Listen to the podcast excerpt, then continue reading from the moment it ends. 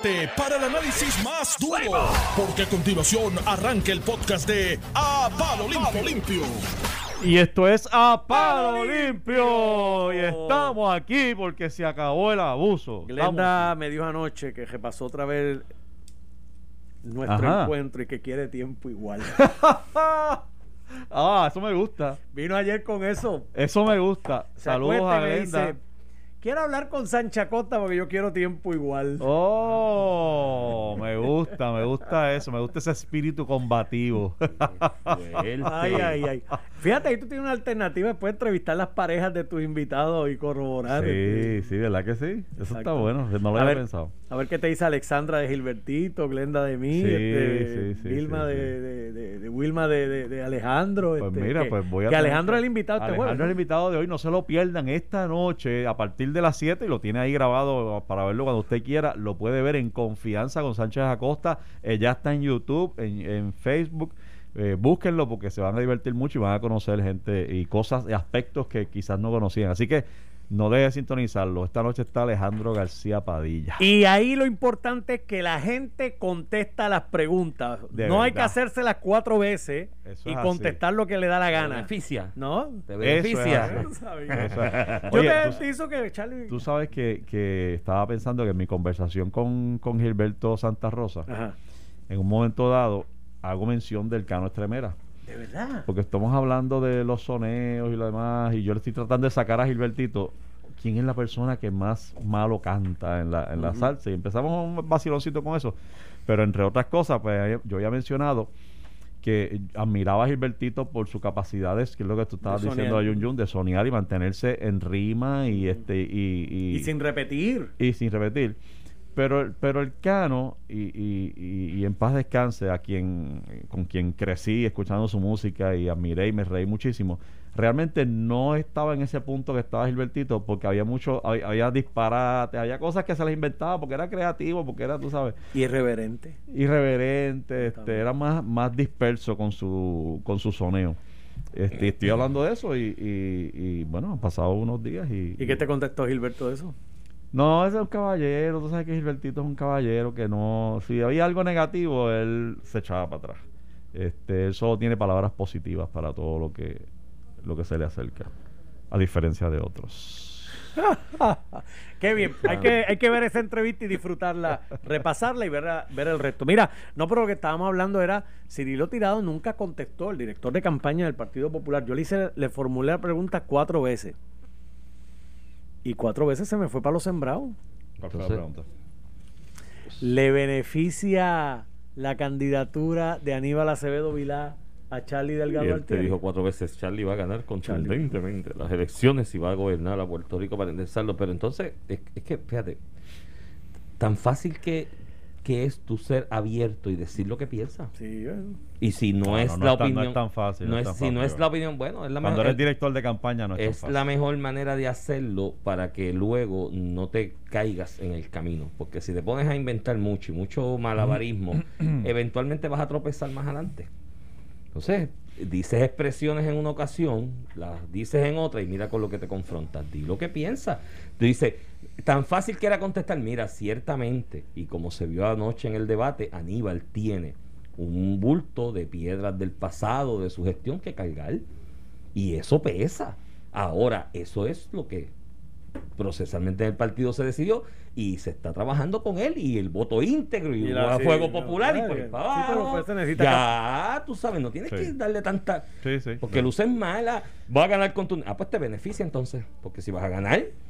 Porque el candidato a comisionado aquí es como el vicegobernador, el vicepresidente en Estados Unidos. Es el... eh, aunque no es así en el orden sucesivo. Aunque yo te voy a decir una cosa, yo, de la no- mano, van de la, de la Qué mano. bueno que trae ese punto y le pregunto a ustedes, les consulto. A raíz de los eventos eh, inusuales, inadvertidos del verano del 19, el cargo de secretario de Estado debería evolucionar y convertirse a un cargo de vicegobernador y a la misma vez crear una persona que también sea electa y avalada por el pueblo de Puerto Yo Rico. Creo que sí. A mí no me gusta ser reactivo en la gestión eh, gubernamental eh, de esta gente que crea delitos cuando pasa algo o- o crea leyes cuando pasa tal cosa. Pero, pero ciertamente veo la conveniencia de crear esa posición donde nos evitemos el dolor de cabeza que hubo en el verano, donde de momento aquí habían días que no teníamos un gobernador, no se sabía dónde estaba el que estaba eh, y quién lo iba a suceder, porque entonces empieza la presión política y esa no, este sí, aunque la constitución de nuestra está bastante clara. O sea, no, no debería haber dudas porque la constitución establece el orden y punto. O sea, no, no hay que crear una papeleta doble para subsanar eso. Pero aún así vimos el problema que hubo, así que no estaría mal. Además de que el, el secretario de Estado debería involucrarse, ya que está en ese orden sucesoral, involucrarse un poco más en la gestión gubernamental, más allá de lo que se hace en el Departamento de Estado, que honestamente mucha gente desconoce. Y, y yo te voy a ser honesto. Eh, ¿Qué hace el secretario de Estado?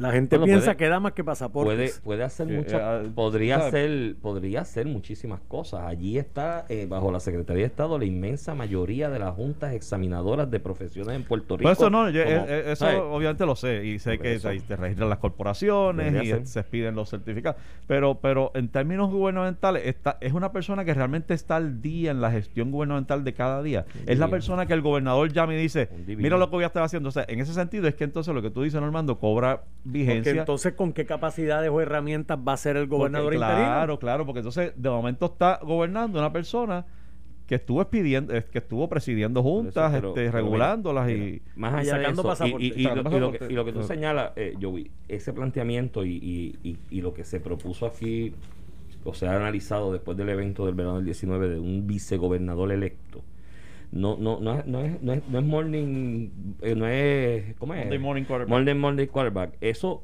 se analizó en la constituyente, no se avaló. Pero hay décadas de récord histórico en Puerto Rico de grupos, movimientos, el Colegio de Abogados, eh, profesores, profesionales, la Escuela Graduada de Administración Pública, proponiendo eso, porque hay un problema más importante aún detrás de esto. La legitimidad democrática de quien sucede en el poder. Nosotros nos estamos chupando con los desaciertos que han sido muchísimos a una persona que nadie le dio un voto para tomar decisiones tan importantes como hacer un estado de excepción a la constitución del país y meternos un lockdown. Nadie votó por esa persona. Y ese es un problema de legitimidad democrática. Sí, sí, Tú porque sabes. la politiquería se comió la posibilidad de tener una persona para el cargo de secretario de Estado que tal vez tenía las capacidades para así poder terminar ese año y pico. Y ese impasse provocó que entonces entrara la cláusula de la Constitución y pues le toca a Wanda Sí, entonces la persona no fue electa. Entonces hay un problema de legitimidad democrática que quien va a regir los Pero- destinos, pero yo- nadie le dio un voto. Pero yo creo, Iván, que más que eso, y, y- y- y no es por subestimar lo que estás diciendo, pero pero es que esa persona, porque yo no creo que la gente piense, ah, yo no voté por ella, no debería estar, yo no le voy a hacer caso al lockdown. Porque lo-". yo creo que más afecta cuán familiarizada está la persona del secretario de Estado con la gestión gubernamental de cada día. Bueno, el, Eh, el por- vicepresidente de Estados Unidos no es que esté tan relacionado, No, ¿sabes? no, no, perdóname. Dependiendo quién sea, lo meten en el right field también. Bueno, obviamente hay administraciones y hay administraciones, eso, pero en términos generales la propuesta es de, de dos personas Sí. y que están corriendo la misma plataforma, que se están moviendo en la misma dirección, que, que hablan todos los días, que se Eh, comunican, bueno, detalle. o deberían. Ahí está el detalle. Este, está bien, pero eso depende de personalidades. Pero en términos este, normales, por ejemplo, Joe Biden, sin duda alguna, estaba muy al tanto de todo lo que hacía Barack Obama y entonces podía, había una continuidad en el discurso y en la gestión. Nada, lo que quiero decirle, el secretario del, del, del- del- del- de Estado, como lo conocemos hoy, y sus funciones, no son necesariamente la continuidad de la gestión gubernamental de un gobernador. Y, y si me siguen escribiendo, sí, yo sé lo que hace, el, es que lo dije retóricamente, que es lo que hace el Departamento de Estado. Yo sé lo que hace el Departamento de Estado. Lo dije precisamente para que, para que pongamos sobre la mesa que no tiene que ver una cosa el hecho de la que no tiene que ver con las gestiones que hace con, con la gestión gubernamental. eh, Sí, pero total. ese, ese elemento Pero- de la legitimidad es, es importante. De no, no, no, no, por eso, no, es lo que sé- pasó. no, no estoy diciendo que no es De importante. hecho, eso es lo que ha pasado en Chile, que tenemos el tema pendiente. El, la- el, el por ciento alto de votos a favor de una nueva constitución es un problema de legitimidad, porque dicen, si esa me la dejó un dictador militar, el Correcto. ejército, vamos a ver, una que amo con votos. Correcto. Y yo creo que sí, que tiene que ser así. Pero yo creo que debe dar ese regresar- paso. Pero estás a favor, lo- porque no, ¿De no entendí si, si estás a favor de que sea electo, de que se enmiende De la que se creara, sí, de que se evolucione. Sí, Ok. sí, Hay sí, que por enmendar la Constitución. O sea que hay que enmendar la constitución para eso. Sí. Pero yo creo que vale la pena. Vale la Aparte pena, de que vale la, la figura de secretario de Estado Se convierte en decorativo. ahí. Eh, Por Un maestro de exacto, ceremonia. exacto. Un maestro de ceremonia. Eh, exacto, un secretario de Estado. Digo, hay secretarios que le dieron Vamos. Ferdinand Mercado le dio un La- gran standing. a la Sí, pero son muy pocos. O sea, tal vez. Kenneth. Pa, pa Kenneth, Eso vamos, vamos a pasar uno, de los nuevos, ¿no? Depende del nombramiento. Claro. Y no deberíamos estar sujetos al nombramiento, a la, a la discreción del, que Y nombra. había otras personas. Luis Geraldo, pues, no me negro, es que había unas figuras ahí que si las mencionamos uno dice. Mira, eh, mira lo que me menciona bueno, iba a llevar un avión a. Mira, una persona me menciona que quizás el secretario de la gobernación, si es que vas a hacer el orden sucesoral, está mejor preparado para Oh, sí. suceder al gobernador. tiene toda la razón esa persona. A eso es que me Porque es refiero. el Chief of Staff, es el Chief que dirige el gobierno. Pero Eso entonces- es la continuidad de la gestión. Pero secretario de Estado. yo pienso que debería ser electo, por el Electo. pueblo, que ya la gente sabe, se le Si pasó se- algo. exacto. eh, ¿quién es Yo voté por este. O votó- digo, votó la la mayoría votó. Y, eh, Entonces, pues, y- Me voy. Pero mira, si Pero usted... imagínate, si le pasara algo a Wanda, que Dios la cuide, la proteja y la ponga donde el gobernador sería el hijo, con su lacito y sí, todo. porque es el que está confirmado. Tú sabes, está, está- está fuerte, hermano mío. Ya, a Paquito fuerte. parece que acabe y cumpla. No, muchacho, Paquito, yo, ¿Cuánto le queda al hombre? Yo no sé, es bien joven. Yo le voy a decir algo años. al que gane. Yo no sé si no gana Pierluisi, pero si gana Charlie, por favor, hágale un favor al pueblo de Puerto Rico y dejen a Paquito Párez Uh. como secretario de Hacienda. Sí, sí. Yo creo que Paquito, Yo coincido. por primera vez en mucho tiempo, los puertorriqueños ya no tienen la preocupación de que mi reintegro no va a llegar. De que el. IBU no se va a estar cobrando de una manera correcta, sin, pun- sin punidad, este, sin ser punitivo. y- No sé, no sí sé. que se Sí, monitorea. no, se le, ha impartido tipo agilidad y credibilidad. a la agencia, credibilidad. Tú te das cuenta de eso cuando el tranque de lo del PUA, que estaba en el centro convencional allí, la gente pasando la necesidad que pasaban, y ese gallo llegó con el secretario nuevo y todo el mundo empezó a aplaudirlo. Mi hermano, yo no recuerdo aquí a un secretario de Hacienda o de gabinete que la gente lo aplauda cuando llega a los sitios. secretarios de Hacienda donde lo veía le querían ver los pies y Pero aquí si la queja era, oye, partes si del mundo. Ese es el, el hombre más odiado del con mundo. Alejandro aquí no salían los reintegros, no se pagaban los reintegros y eso se, se, se recordaba era. Ah, bueno. Mira que te está por las escuchando. razones que te está escuchando. Ahorita viene, ahorita viene. No, Sí, yo, yo aprecio, no había. yo aprecio a. Alejandro. No había en la caja nada más. pero Alejandro yo tengo que decir las cosas con sus luces y sus sombras. Entre las sombras de Alejandro estaba Hacienda. De su Ah, mira lo que me escribe una persona aquí interesante. Que el problema de ser que sea electo es el cruce por candidatura y que vayas a tener un gobernador de un partido y Ah, un vice de otro partido. Ah, bueno, pero sí. Ah. Pero si eso lo decidió la mayoría, así es la democracia. Sí, la verdad es que está.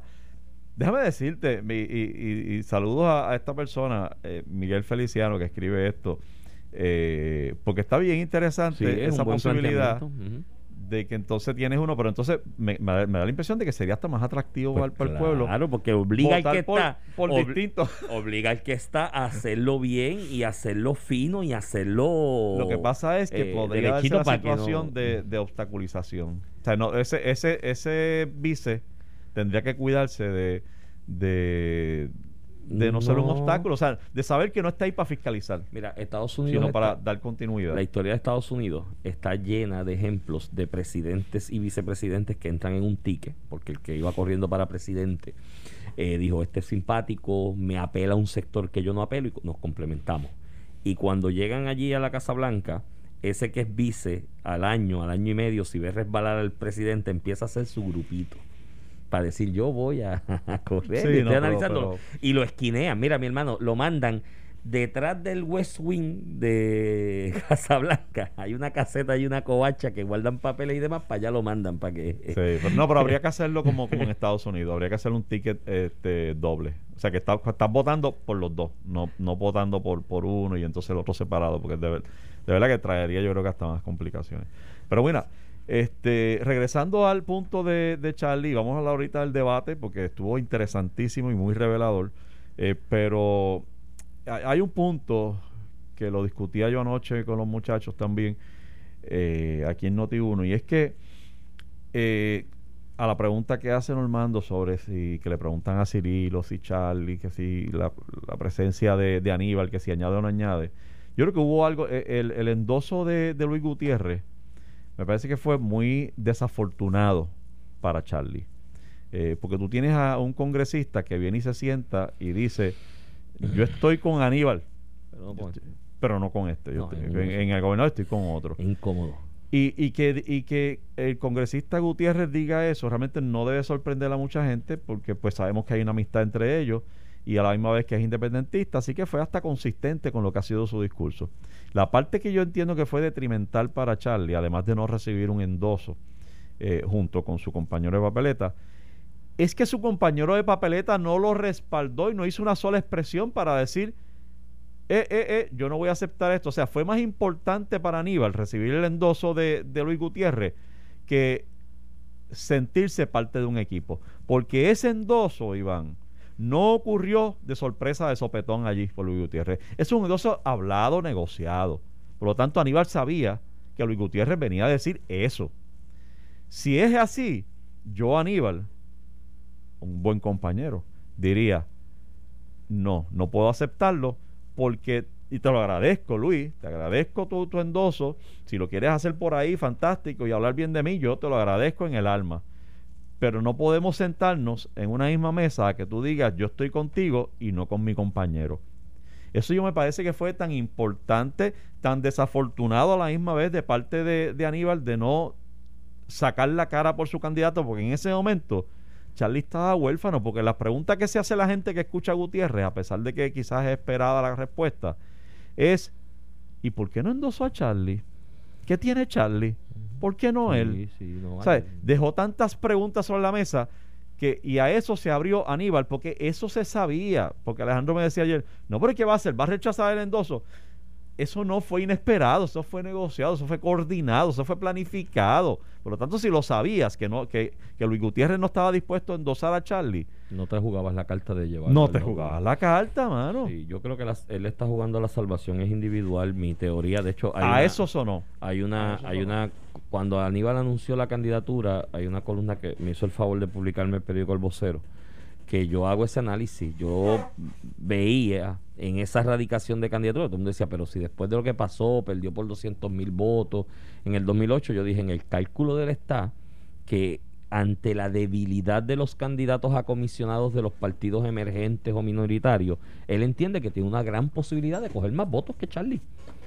En ¿Pero términos porcentuales, para quedarse con el líder del partido después que de las elecciones, porque él puede decir después con mucho standing, yo saqué más que Charlie, salí mejor, y yo soy el líder aquí, y empezar a llamar gente, y va a haber gente que va a decir, diantre, es verdad, él sacó más, y la campaña lució bien, porque vamos a, vamos a ser realistas, o sea, tú compras la, campaña de Charlie, comparas la campaña que ha llevado Aníbal, Aníbal se ve una campaña con algo de coherencia, con algún plan, ¿me entiendes? La de Charlie tiene cosas buenas y hay cosas que han hecho buenas, pero no la veo tan coherente y tan organizada. Y pues, si se, da ese resultado, mucha gente en el Partido Popular, alcaldes, líderes, pueden decir, "Contra, es verdad, este es el líder. Y quedarse como líder. de-".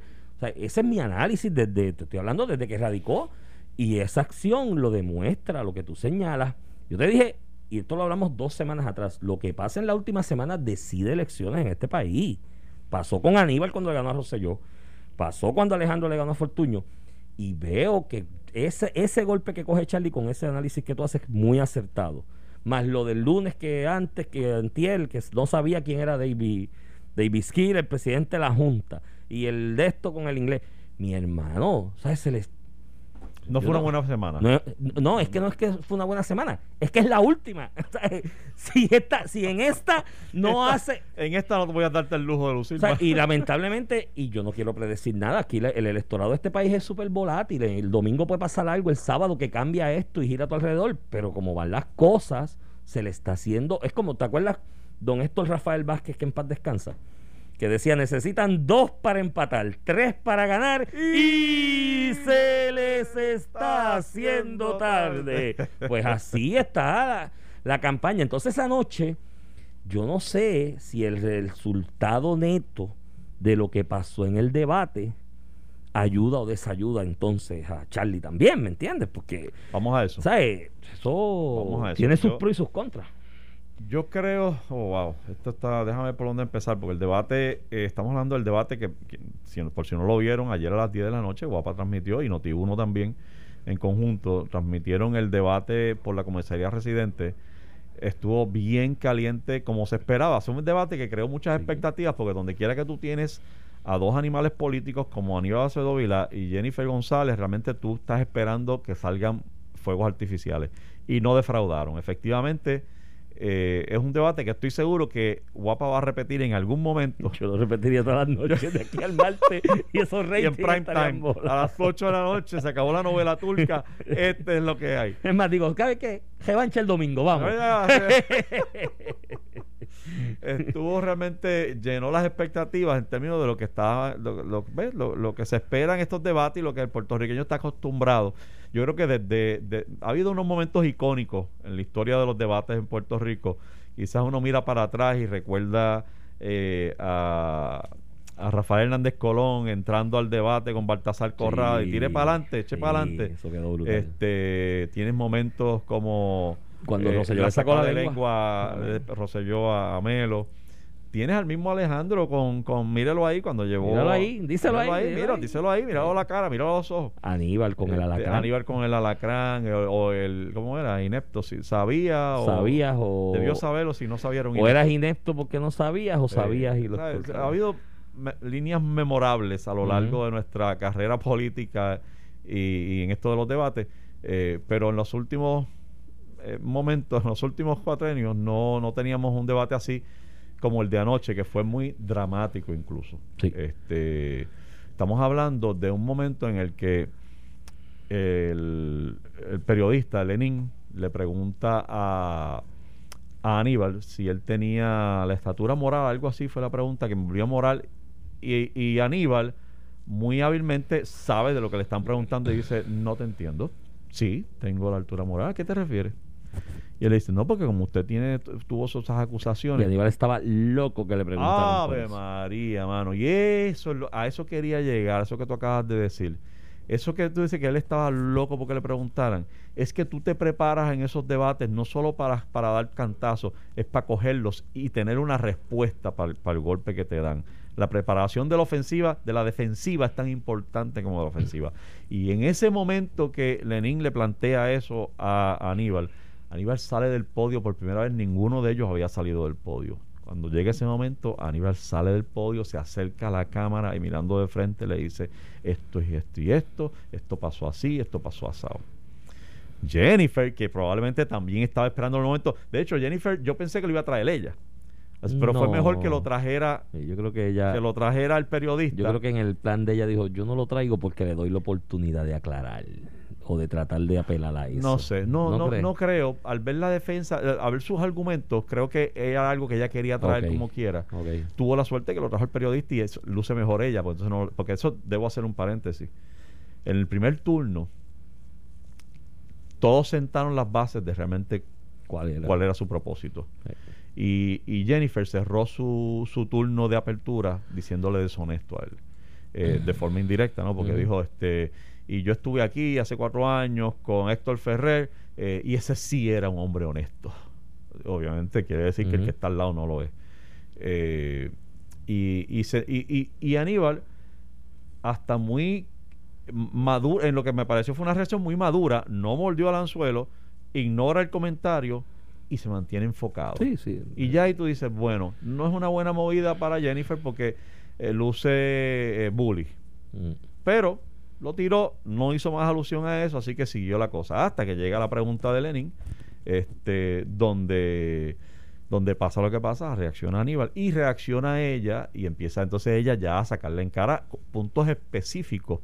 Porque Aníbal, dentro de su alocución, dice, te metiste con mi familia, trajiste a mi familia. Y ella dice, la familia tuya la metiste tú. Sí. Cuando desviaste dinero de tu campaña para tu familia, para usarlos para que te ocultaran. previsible esa línea también. Que Por eso que- te digo- que si él le decía, metiste en mi familia, esa línea de la metiste tú. sí, sea, sí. Eso era de cuando la vez que Fortuño le dijo a Aníbal en el 2008, que le dijo, te metiste con mi esposa porque habían salido unos contratos de Doña Lucé antes de...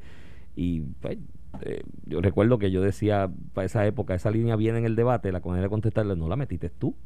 No la pone a buscar contratos. Y eh, ahí le salió. Pues esa fue la, la línea. Ahí le salió la de- línea. Le faltó una línea a Aníbal. Cuando Jennifer le dijo de los cargos federales y entraron en ese careo, que él mencionó a Rosemilia, ¿no? Y le dijo tu amiga, pero Sí, decirle, tu amiga. tenía que decirle tu amiga que después que Fortuño ganó, tú te fuiste con ella al Choliseo. A un concierto de Luis Fonsi porque todo el mundo te vio, es tan amiga que te fuiste. Esa línea le faltó. Te fuiste a celebrar con ella el Choliseo. Esa línea le, le faltó a Sí, Aníbal ahí. Pero sí. pues, que Pero me Aníbal contrate. tenía, tenía otra, él, él tenía otra carta debajo Sí, de la manga. sí, sí. Este, Vamos tenemos a la pausa, pausa. Nelson. Vamos a una pausa. Esa carta estuvo bien Y buena. cuando regresemos, vamos a hablar de la carta que se sacó debajo de la manga a Aníbal Acevedo Vila. No se vayan. Estás escuchando el podcast de A Palo Limpio de Noti1630. Estamos de regreso, amigos. Esto es a Palo Limpio. Hoy es jueves 29 de octubre. Yo soy José Sánchez Acosta. Estoy con el más buscado, Iván Rivera.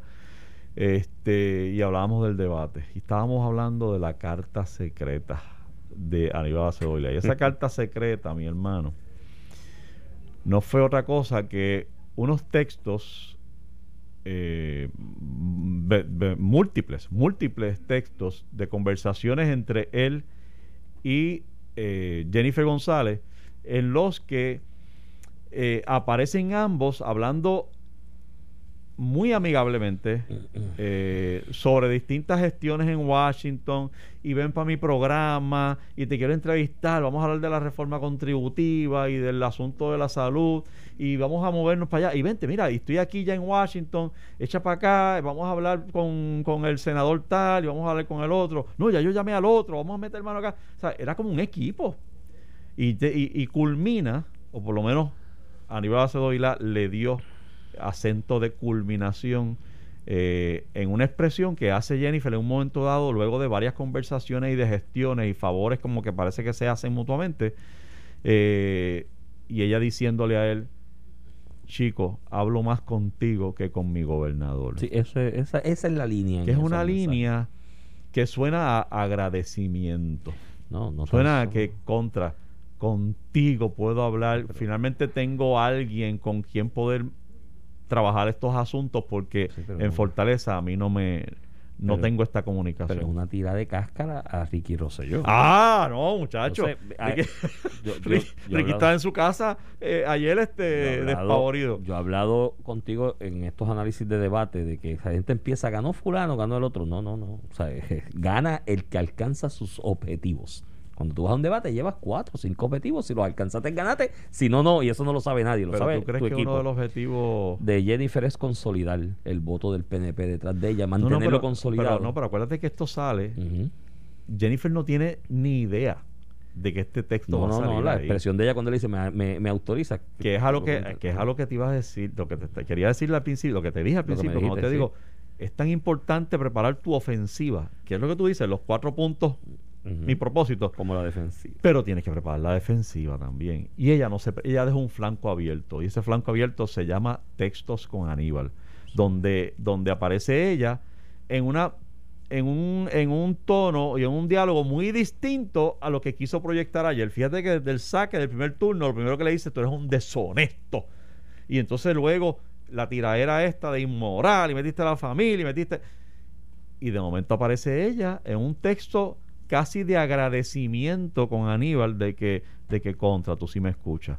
Eh, y, y un tono muy cordial entre ellos pero- y muy pero tú- eh, ese- ese- ese sí tú- fraternal. Ese, si tú me, es- tú sí me escuchas, no es un si tú me escuchas de cariño, es uno de que este otro no me escucha, o no me hace caso, o no puedo hablar de estos temas con él porque no me entiende. Tú lo puedes interpretar de No, varias oye, maneras. Oye, cu- si Ricky escuchó eso, lo está interpretando como tú lo estás interpretando. eso. Mira, esta me está tirando. Entonces, Pero Aníbal, Aníbal, que fue el que recibió el mensaje, lo está viendo, además de como tú dices, de tiradera a Ricky, está diciendo, "Pe- pe- qué bueno, mano, estamos, estamos en sintonía, estamos trabajando por la misma causa, estamos moviendo esto, te puedo ayudar, ven para el programa, hacemos esto. O sea, no era una conversación que pueden tener dos personas que piensan que son unos deshonestos inmorales claro, claro. criminales. Sí, no, y, O sea, no es el tipo... y Oye, me si- comentabas fuera si del yo aire, pienso que tú, Iván Rivera, eres un deshonesto criminal, no comparto este, contigo el espacio de mi trabajo. yo no estoy compartiendo textos contigo. No, no, el acá, espacio de trabajo. Espacio de trabajo, el espacio de mi trabajo y de nos, la gestión pública. y nos reunimos con fulano y nos reunimos con el otro. De No. hecho, te voy a decir la verdad. Yo leo esos textos y lo que veo son dos puertorriqueños desvestidos de, de, de, de- de- de colores y trabajando por Puerto Rico y por las- y por, y por, por una causa en part- o por unas causas Bueno, particulares. Bueno, yo veo a un cabildero también que dice con la comisionada adelanto los intereses de mis clientes también o defiendo los intereses de mis clientes. ¿sabes? Está bien, pero eso no es el texto. Eso no es el bien, texto. Fíjate que lo que, es lo que yo veo. lo que es- tú, ves, ah, tú ves eso tú y yo veo un cabildero. Por tus experiencias y tus Ujú. vivencias y las cosas que sabes o no sabes. Pero el, el puertorriqueño hoy lo que tiene son los textos Ujú. de dos políticos puertorriqueños en plena colaboración. Las, las No. motivaciones detrás de esa colaboración, pues tú las sabes y las interpretas. hay un- hay pero un- la, la- lo que presenta el texto son, es una colaboración de dos puertorriqueños.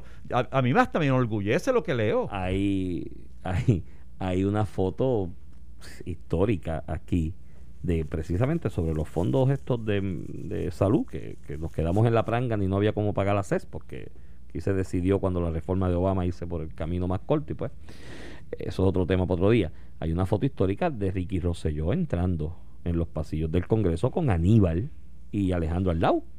Tú sabes, tres puertorriqueños de partidos distintos entrando allí a cabildear por, por esos fondos. ¿me Por eso, pero entonces aquí tenemos el tras bastidores. Ahí tenemos, en esa conversa, en esos textos tenemos el making of. Sí. Fíjate que incluso Aníbal dice, estoy ahora mismo en el avión, estoy con, porque te aparece Jennifer, te estoy te espero, echa para acá, y le dice, estoy en el avión ahora mismo bajándome con, con Alejandro, con AGP, dice. Ujú. Esta- tú ves una colaboración y tú puedes pensar lo que tú pienses, que son unos demonios y lo que estaban pensando, pero lo que sale ahí, lo que se proyecta ahí, es un grupo de puertorriqueños o dos puertorriqueños trabajando por causa común.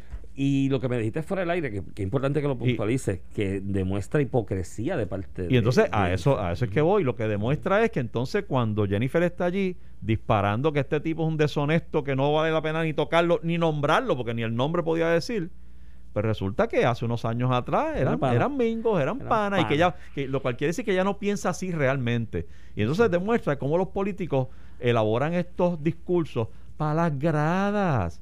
Y a mí me pasa cada rato sin ser político. De mí esperan y me lo escriben a cada rato que yo me entre a pescosas contigo y con Alejandro en televisión porque "Ay, tú tienes que defender, ay Sí, sí, populete, tú tienes que defender la Como la causa lucha libre, y el como la lucha- como la lucha libre. Alejandro dijo, sí, la lucha es como la lucha como libre, la lucha libre. Que es ficticia, por, eh, yo por yo juego yo no juego juegos ficticios. sí, yo digo lo que pienso de verdad Sí, por y eso- por eso estoy aquí. En la introducción con Normando te comentaba en la entrevista de Cirilo la importancia de tú decir lo que piensas de verdad. Porque cuando tú dices lo que de verdad piensas, no hay forma que nadie te coja un embuste o te contradiga o te, o te, o te haga quedar como mentiroso o que, o que estás cambiando de posición. Tú, tú hablas como piensas de corazón. Y si lo dices de corazón, te preguntan de mil formas distintas, en mil contextos distintos, y va a contestar lo mismo. Pero hay un, hay un elemento en los objetivos. Yo creo que Jennifer necesita, siendo la base del PNP más grande y el elemento de la estadidad, sí o no, en este eh, referéndum que viene, en esta elección del martes. Yo creo que uno de los objetivos claros de ella era consolidar la base del PNP y el sector estadista detrás de ella. Ese texto, la línea esa de tengo más comunicación contigo que con mi gobernador, Puede es ayudarla mortal para ese, es mortal. Ah, es mortal, le- es le- le mortal desayuda, para ese objetivo. Pues claro, si hemos hablado aquí de cómo la figura de Ros Rosselló sigue siendo fuerte en el PNP hasta el punto que tiene a Rivera Chat Es casi punto. desahuciado. Es un buen punto. Tú tienes a Rivera Chat casi desahuciado de la política de Puerto Rico, está gastando un billete en publicidad para sobrevivir a esta elección porque atacó a Ricky. Entonces ahora tienes a Jennifer que fue la primera, oye, que fue la primera que le pidió la renuncia cuando el chat. Nadie le había pedido la renuncia y Jennifer dijo, que renuncie ahora mismo. Un sábado allá, me acuerdo, allá estaba en Río Grande, en una Bueno, convención ya de una sabemos por qué, supermercados. ya, ya sabemos lo que Por pensaba él, eso, ya, exacto. Y entonces unes eso con la evidencia fáctica del texto. Eso puede afectar a Jennifer en el- esa consolidación que aparenta tener de la base del PNP, porque Ricky Rosselló sigue siendo una figura importante dentro de las huestes del PNP. Aunque la gente no lo quiera aceptar o alguna gente no lo quiera aceptar. Sí, yo, Sí. yo no sé cuánto. De verdad que traes un punto bien interesante. Eh, eh, eh, yo pensé al, al- al final del, del- del debate eh, que ambos habían consolidado a su, a su base. Pero ciertamente el texto, esa carta del Eh. texto y ese agradecimiento y, y de paso ese cantazo a Ricky Rosselló, eh, hay que ver si en efecto, como tú dices, va a tener este, consecuencias en, en esa, en esa base. Eh, de, Ah, de todos modos, Atacando al hijo del Mesías. de todos modos, yo no sé si pensaría yo que ninguno de los dos capturó votos adicionales anoche. Bueno. Yo creo que los votos adicionales estaban ahí pendientes de que iban a ser los otros tres. A ver si hay alguien ahí que me diga, ay, déjame no mirar estos dos y entrar en esto. Y se creó cierta expectativa en pelota dura. Este, hubo una, un- están haciendo un simulacro de, de elección eh, eh, que se convierte pues casi en sondeo, ¿no? Que tú Sí, puedes ver más o menos en qué, en qué, en qué dirección va la cosa. Y, y me sorprendió ver que luego de 40 mil votos, la candidata de Proyecto Dignidad, de Victoria Ciudadana. de Victoria Ciudadana, eh, Sa- esa Gira, Dios mío, tengo un problema con el nombre y que me excuse ella y. Sajira, Sahira. Sajira o Jordán. Sajira Jordán. Ella venía con ciertas expectativas porque porque terminó primera. En ese en eso de pelotadura estaba primera entre los candidatos. Si corre para si corre para un puesto en México, barre mi hermano. Sí, porque Porque esos textos los mandan desde México y de otros países. Eso- Esos sondeos de ah, por redes de ver- ah, ya, ya, ya, que tú eres Chacho, si corre en. México. Por Debe eso el meme que hay por ahí Ah, del endoso de cepillín a, a Lúgaro. Hermano, si corre en México, barre en el DF. En el Lúgaro y Natal en el DF, caballo. En el DF, barren, barren. Este pana. tipo no tiene Tú vergüenza. sabes. Ay, Mira, pero, pero más allá de- del asunto de México, que no sé cómo llegamos ahí. Este, de eh, que salió li- adelante en un sondeo. Sí, no, exacto. de- Lo que te quiero decir es, sale adelante en esos sondeos eh, y tú tienes que pensar en todas las posibilidades. Eh, ¿Será que, será que la gente no quiere saber ni- nada de estos dos y están buscando alternativas? ¿Será que ella este, tiene un discurso que apela también al voto joven, que al, al que apela ese, ese, ese movimiento? Eh, pues sa- sabe, sabe Dios. Pero lo cierto es que entre los otros tres, ella destacaba. ¿Tú crees? Yo Ella destacaba- más la de Proyecto Dignidad. Fíjate que ella comienza comienza en el centro de la discusión y cuando la discusión entre Aníbal y Jennifer, quien sale a poner orden o a tratar de poner orden, es ella, que es la segunda persona que sale del podio y dice, mano, está bueno ya. O sea, dejen esto. Eso fue una buena carta. Esto es lo que ustedes le están... Es es verdad que se llevó un regaño a Lenin por hacerlo. Pero le, Lenin, Lenin no la dejó elaborar un poco más, pero... pero pero le dio break después. Pero, pero es que- se distinguió y participó Sí. del momento. y hay que- En ese momento, No, no, no, y los otros dos estuvieron línea. ausentes. No, no, no, fue una excelente línea y una excelente estrategia. Y yo creo que eso se ensayó. Era si estos dos, con las reglas del debate, se enfrascan ellos dos a monopolizar el tiempo. Sal a métete, poner orden. Métete. Sí. Y lo hizo bien y una buena línea. Eh, y, y quiero aclarar eso también porque leí gente anoche en las redes como atacando a Lenin por lo que hizo. Mire, mi hermano, tanto para Noti1 como El Vocero, que son dos medios que yo colaboro, como para Guapa Televisión. Este tipo de debate, el mantener la audiencia cautiva, es importante. Y esa función de Lenin de moderador tiene que tener eso en cuenta. Entonces los tienes ahí en el prime, en el momento de la pelea. Oye, no le puedes pedir a Lenin como moderador que diga, ay, es verdad. Cállense ustedes dos, dime. Oye, no, ¿sabes? Aquí detrás hay una, una intención de mantener cautiva audiencia, de crear titulares, de darle eh, vigencia y prominencia a los medios que están eh, auspiciando el, el debate. Y pues ella se jugó su carta muy bien, Bueno, ensayada. te, te entiendo. Pero- y pero- probablemente tienes razón, pero, pero realmente el debate no es para eso. El debate. Sí, pero- o sea, tú no- te tienes que cuidar Sí, pero tienes que crear ese de balance. no porque hay- hay- favorecer, de no aparecer favoreciendo no, no, pero no es favorecer. a es- dos candidatos es sobre que los otros está el tres. pic de una discusión entre dos que no, no, va a crear. totalmente anticlimático. No voy o a sea, callarlo. salir de esa discusión Oye, donde no- están estos dos mirándose ahí a, a dos pies de distancia. Este, yo estaba empompeado y decía, eh, ahora es que se de puso bueno. Vamos a, hablar, vamos a hablar ahora de salud. En, por favor, fulano. No, no, está, está, entiendo tu punto perfectamente. chico, Eh, y yo mi, y, y Lenin yo lo respeto muchísimo y no te- y él es grande y se puede defender, pero aclaro ese punto, o sea, eso eh, tampoco porque hay expresiones de que ah, que macharrán, porque es mujer, mire mi hermano, olvídese eso no tiene que ver, hay una un manejo de este tipo de foros que tú quieres mantener el cautivo La a que fue un momento que la gente quería seguir escuchando. Fue un Pues claro. Eh, espérate, espérate, que Si decir, Lenin eh. hace lo contrario y dice es verdad, cállense ustedes dos, yo ahí, pues, le doy Eh. a una patada al televisor o algo, qué sé yo. Pero no. Ahora, en ese, en ese careo y eso, hay algo que también hay que aclarar. Hay muchas maneras de tú ser sagaz y recio en el debate. pero seleccionar a veces las palabras adecuadas. Y quizás la palabra de mentiroso, porque decirte no dices la verdad, hay otras formas de debatir y ser recio sin, Sin caer, ser bully, sin ser bully. sin ser bully y sin que luzcas como Pero estoy ¿quién buscando por- un de- a qué te concepto a los dos a los dos en el caso de Jennifer y Aníbal la selección de palabras en cada momento y entiendo el mensaje que Lo que querían pasa es que transmitir. si uno lo hace, el otro lo hace y, y- y están en el mismo nivel. Claro, y se Malo es cuando uno lo está haciendo y el otro no. Claro, pero que- me hubiese gustado que hubiese un mejor, una mejor selección de palabras y de frases para lograr esos objetivos. El castellano es rico a la hora de ofender y, y de faltarle respeto a alguien. Tiene tantos recursos para ofender y faltarle respeto a alguien que se oiga un poquito más. Pero fue un Mira. gran debate, fue un gran debate y mis felicidades de nuevo a Guapa, a Noti1 y al vocero. Oye, los debates que han dado de- que hablar ha sido esta alianza de Guapa, el vocero y Noti1. La verdad es que, que el, eh, era, era esperado que donde tú tuvieras a Sí. Aníbal y a Jennifer iba a haber algún tipo de drama. ¿Tú crees que los, los de Victoria Ciudadana y el PIB después de esto digan voy a votar por Aníbal? Me luce más. ¿Tú crees? Que Victoria Ciudadana y el PIB votar por no. los gente militante de Victoria Ciudadana y el PIB que digan mira, No, voy a eso, prestarle el voto a Aníbal. eso es lo que te digo, o sea, no. Ah, bueno, bueno, ya sé lo que tú dices. Sí, Este, eh, mira, de hecho, yo cuando lo escuché me estuvo extraño, eh, porque en un momento Lenin dice, hay tres estadistas aquí.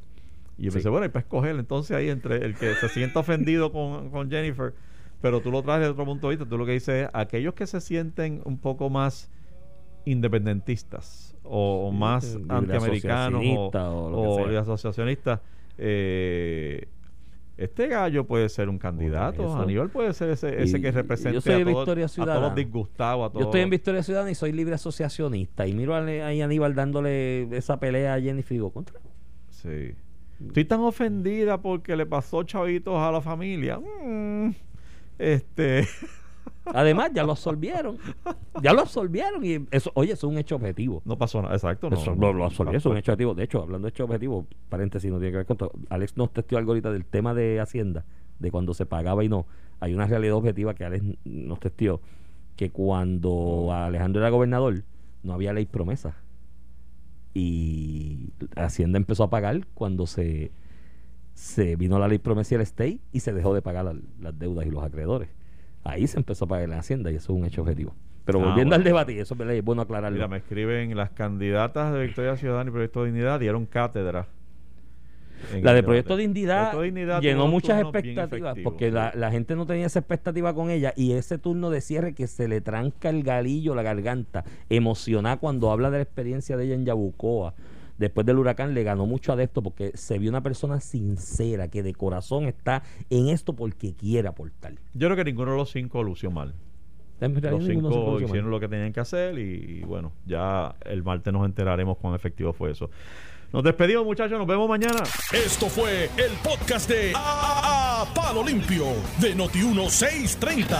Dale play a tu podcast favorito a través de Apple Podcasts, Spotify, Google Podcasts, Stitcher y notiuno.com.